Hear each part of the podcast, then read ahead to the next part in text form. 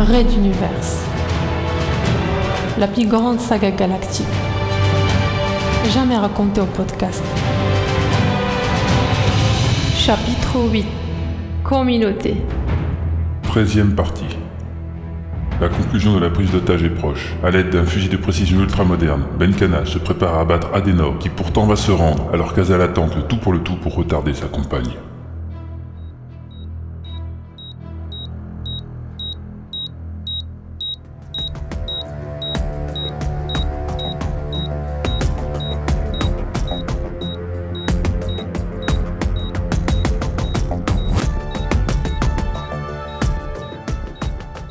La rhétorique d'avocat d'Azala. Elle avait marqué un point. Son père détestait la guerre, et il avait d'ailleurs été en larmes quand sa fille s'était engagée dans l'armée royale, puis quelques années plus tard, avait fait ses débuts avec la révolution Castix. Elle enfila à nouveau le casque, mais les attaches automatiques durent être remplacées car les précédentes avaient été arrachées. C'était une perte de temps malvenue. Elle se souvint du jour où elle avait annoncé à son père son intention de se battre aux côtés de la rébellion. Celui-ci avait juste répondu que, pour une fois peut-être, les soldats serviront à quelque chose de bon. Et il n'avait d'ailleurs pas tardé à la suivre après l'invalidation des élections, qui venait de l'introniser comme homme politique de premier plan sur Materwan, devenant ministre dans le Conseil de la Révolution, et faire ce qu'il savait le mieux, aider les autres. Madame, préparez-vous. La synchronisation synaptique va se mettre en place.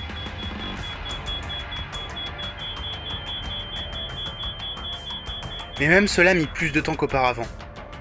Azala avait placé un virus dans la tête de la commandante, une arme que seule la princesse pouvait connaître.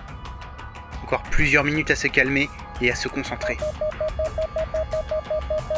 Ça y était. Tous les marqueurs étaient au vert et une image tridimensionnelle emplit le champ visuel de Benkana. Une simple pensée et un zoom l'emporta face au container où se trouvait sa cible. Et la nouvelle surprise, personne dans le container du sommet de la résidence.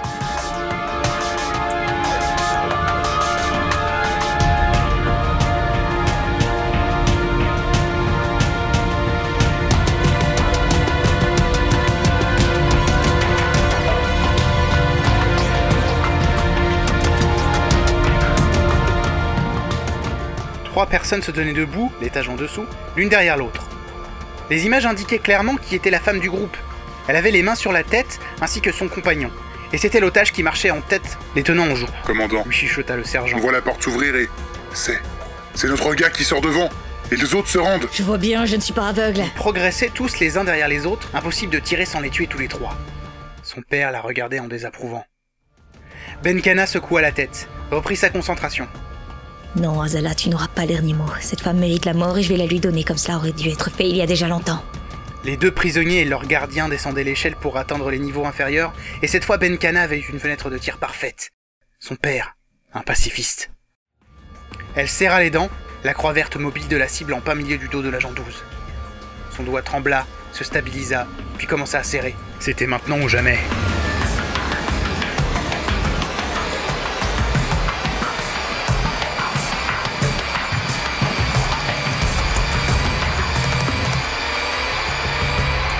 Commandant, vous, vous devriez reposer cela tout de suite. lui dit le sergent avec une sorte de panique dans la voix. Qu'y avait-il encore?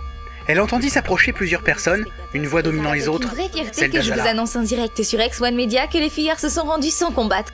Alors maintenant, Jack, je pense que vos multispectateurs seraient ravis d'avoir les premières impressions de Madame la Commandante Benkana qui surveillait minute après minute tous les événements grâce à cet appareillage de science-fiction. Approchons-nous d'elle doucement pour ne pas trop la déranger. Et pendant ce temps, je vous propose de filmer la scène d'ici où nous avons une vue imprenable, n'est-ce pas? Déjà, elle sentait les connexions s'éteindre et les condensateurs se décharger. Le sergent faisait du zèle dans la panique.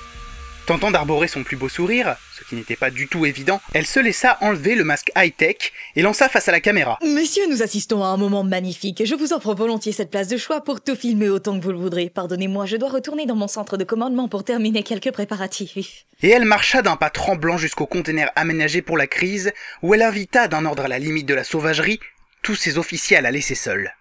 Dans le calme de sa nouvelle solitude, elle frappa la table d'un coup de poing où elle voulut concentrer toute sa rage, la frustration, les contradictions et enfin la douleur de la perte jamais acceptée de son père. Sous l'impact, elle se cassa en deux et Benkana s'acharna encore à grands coups sur les restes du mobilier présent. Ses larmes perlèrent sous ses yeux, retenues depuis trop longtemps derrière son armure de militaire impassible. Elle ne put dire combien de temps sa crise de nerfs eut lieu, mais c'est en sueur, le visage déformé, rouge en larmes, qu'elle s'effondra à genoux au sol devant une petite chaise fracassée à coups de talon. Sa respiration était lourde, vibrante. Elle voyait des gouttes de sueur tomber sur le sol, ne sachant comment reprendre ses esprits après cette flambée de colère refoulée. Un petit tissu vint alors doucement lui essuyer le front. Elle eut un mouvement réflexe de recul, puis se laissa faire. Azala l'épongea, brossa du revers de la main la poussière et les éclats sur ses vêtements, qu'elle ajusta, et renoua ses beaux cheveux en une stricte queue de cheval. Puis elle s'assit à son tour par terre, restant aux côtés de sa compagne, sans parler, attentive.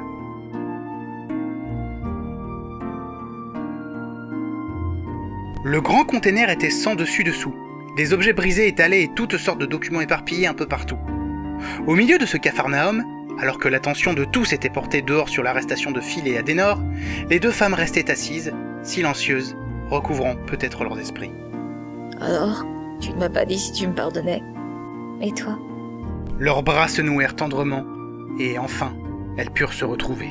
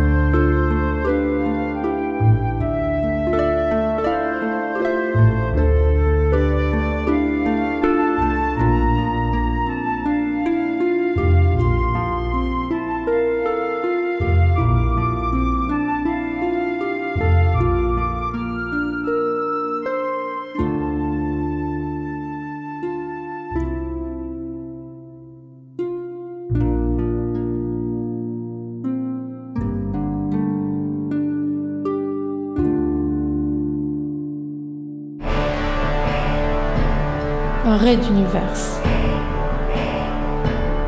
À suivre.